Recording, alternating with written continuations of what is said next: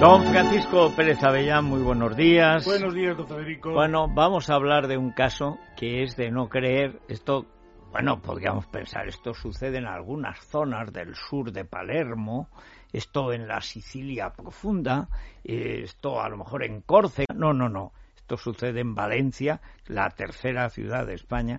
El presidente de Valencia es secuestrado, al parecer, por sicarios de otro presidente del Valencia. Bueno, en efecto, eh, en abril la policía descubre un intento de secuestro del que fuera presidente del Valencia durante los años 2004-2008, Juan Soler.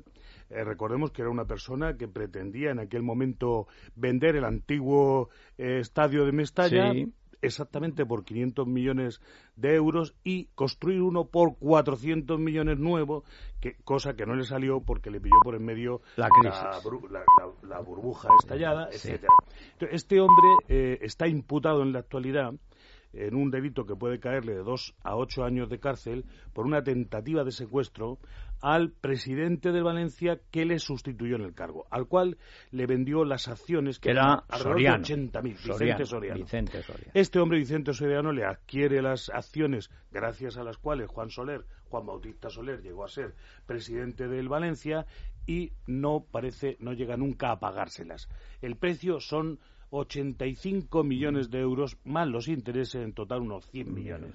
Esto no llega a concretarse nunca y produce la ruina, la caída completa de este hombre Juan Soler, que ha hecho una gestión en un momento muy difícil, no le salen las cosas bien, al cual le había ayudado su padre, que es un empresario también muy bien eh, colocado, con una gran fortuna, etcétera, y queda todo totalmente suspendido y él empieza a caminar por la ruina. Esto le lleva a la desesperación y a organizar un supuesto intento de, secuestro con una serie de personas que son una banda internacional. El primero de sus asociados, según la policía, es un hostelero arruinado también, muy amigo suyo, con el cual empieza a trazar los planes.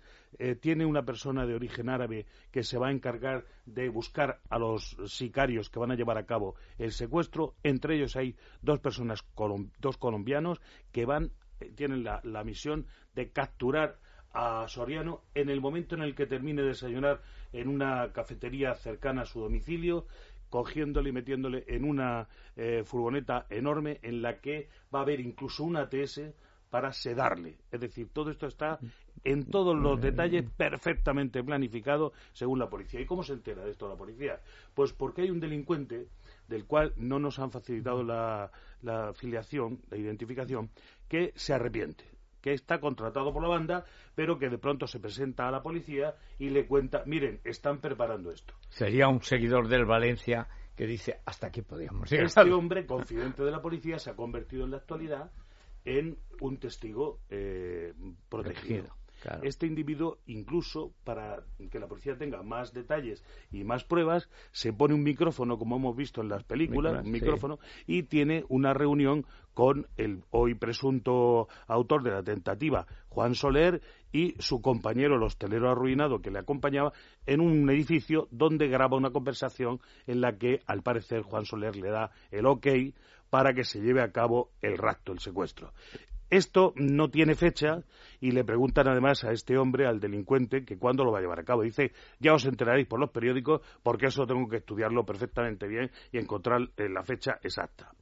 Eh, Soriano, al parecer, eh, es sospechoso por parte de Juan Soler de, esconder una fortuna enorme en una cantidad eh, muy grande de empresas, empresas que unas dejan dinero a las otras, que están interrelacionadas, un ejercicio de ingeniería financiera y en el cual al final no puedes conseguir saber dónde está el dinero y si lo hay en realidad. Pero Soler dice que en Panamá hay una cuenta de la cual se podría extraer gran parte del dinero del rescate, que sería en realidad el dinero con el que recuperaría los 100 millones de deuda que tiene Soriano. Soler está convencido de que conoce esos fondos de Panamá de Soriano. Incluso le encarga a un detective que durante una fecha, antes de tomar la determinación esta de entrar en la delincuencia, eh, de que se informe de qué ha pasado con el dinero.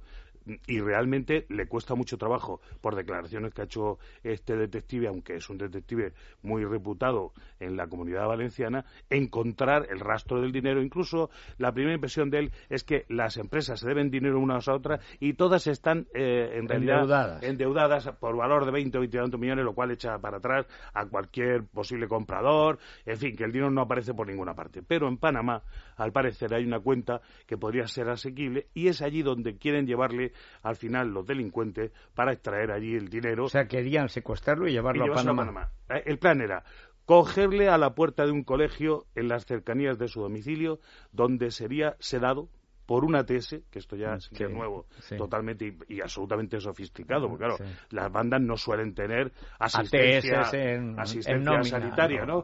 Pero este hombre así estaría para meterle dentro de la eh, furgoneta, en la furgoneta se llevaría a Francia eh, y en Francia eh, viajaría hasta Panamá desde Francia. Entonces, bueno, todo esto es desbaratado por la policía debido a que el delincuente este, que no sabemos por qué motivo, no ha trascendido, la policía debe saberlo, pero no nos lo ha comunicado, no ha dicho nada, respecto a por qué se arrepiente, no quiere participar al final en este enorme secuestro, del que se le ha prometido nada menos que el 10% de lo que se recupere.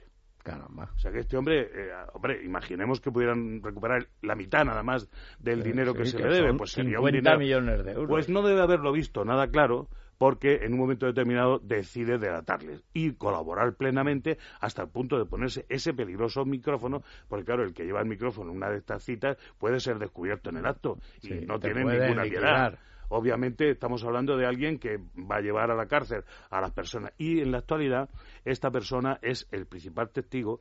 La defensa de Juan Soler cree que estas actuaciones van a ser archivadas naturalmente, como toda defensa, que su defendido es inocente y que esto no ha existido en realidad y que no es más que una confabulación, naturalmente, contra el anterior presidente del Valencia, pero eh, parece ser que hay muchos. Si el que debía era el secuestrable, no el, el presunto secuestrable. Claro, hombre, vamos a ver, es que la verdad es que las posibilidades de recuperar el dinero eran prácticamente nulas porque si el señor Soriano tiene algún dinero, lo tiene eh, muy bien escondido. ¿no? no hay posibilidad de penetrar sus posibilidades y además la policía se ve obligada, como es lógico, en cuanto tiene noticia de esto en abril, de eh, avisar a, la víctima de que le está siendo seguido y que entonces tiene que un cuidado especial.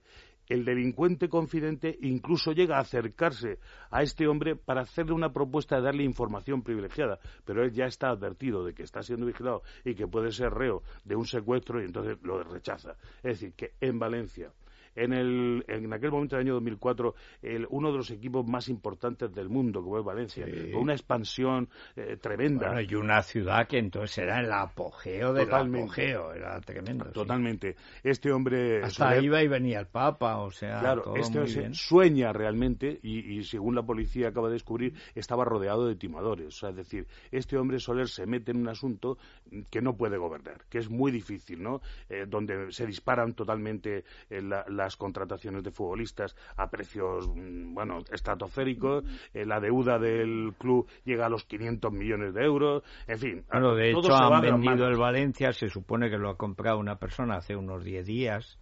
No está claro, Sí, un empresario de este Singapur, es lo que sí, dicen. yo es que no sé, un tío de Singapur comprando el Valencia Club de Fútbol, pues no acabo de... A la baja, ¿eh? Claro. Por 100 millones. Bueno, y por 100, y por 100 euros también lo podía comprar. además hacerse cargo de, las deudas, de las deudas y de todo lo que conlleva mantener un equipo de altísimo nivel como el Valencia. Claro. Que, la tragedia personal de este hombre, Juan Soler, es tremebunda, porque claro, fue ayudado por su padre a comprar todas las acciones, a casi 80.000, que le permitieron llegar a ser presidente del club. Pero luego su gestión se manejó entre el delirio, es decir, el delirio, el afán de grandeza y de y la megalomanía y la incapacidad de la gestión que era dificultosa. Encima, la crisis le partió por la mitad. Sí, eso es lo fundamental. Pero aunque no hubiera llegado la crisis, o sea, la gestión era, era disparatada. Y cuando quiere marcharse y recuperar un poco de lo perdido, resulta que, queda en manos de una persona que no tiene ese metálico o no está dispuesto a dárselo. Con lo cual le lleva a la desesperación. Y al parecer a organizar una cosa que es de tipo absolutamente mafioso, una banda internacional con individuos. pero eso también para lo que hay que valer. Claro, bueno. puede meterse un aficionado entre profesionales de este claro, nivel. Le han delatado, o sea, es decir, el, el, delincuente, yo creo, como criminólogo, que no lo vio nada claro. Dijo, hombre, esto nos lleva a la ruina. Mejor voy, a hacer, voy a hacer un buen contacto con la policía, que me, nos deba un favor, hoy por ti, mañana por mí, eso como, es. como suele pasar. Eso es lo que ha ocurrido y hoy día es un hombre protegido que, como nuestros oyentes sabrán, el testigo protegido goza de la protección de la policía eh, de que su identidad no sea difundida y, naturalmente, pues en fin, del favor y el, y el, agradecimiento de la autoridad. Bueno, pues vamos a ver cuando sea el juicio que Alfred será el rey. Sí, sí, sí. Puede haber entre dos y ocho años de castigo de prisión. Para cinco imputados de momento. De momento. Bueno, muchas gracias, don Francisco. Pérez Avellán. Vámonos de aquí para allá a Covarrubias, que son los pueblos más bonitos de. España. Está en Burgos y tiene, bueno, para comer y para ver una preciosidad.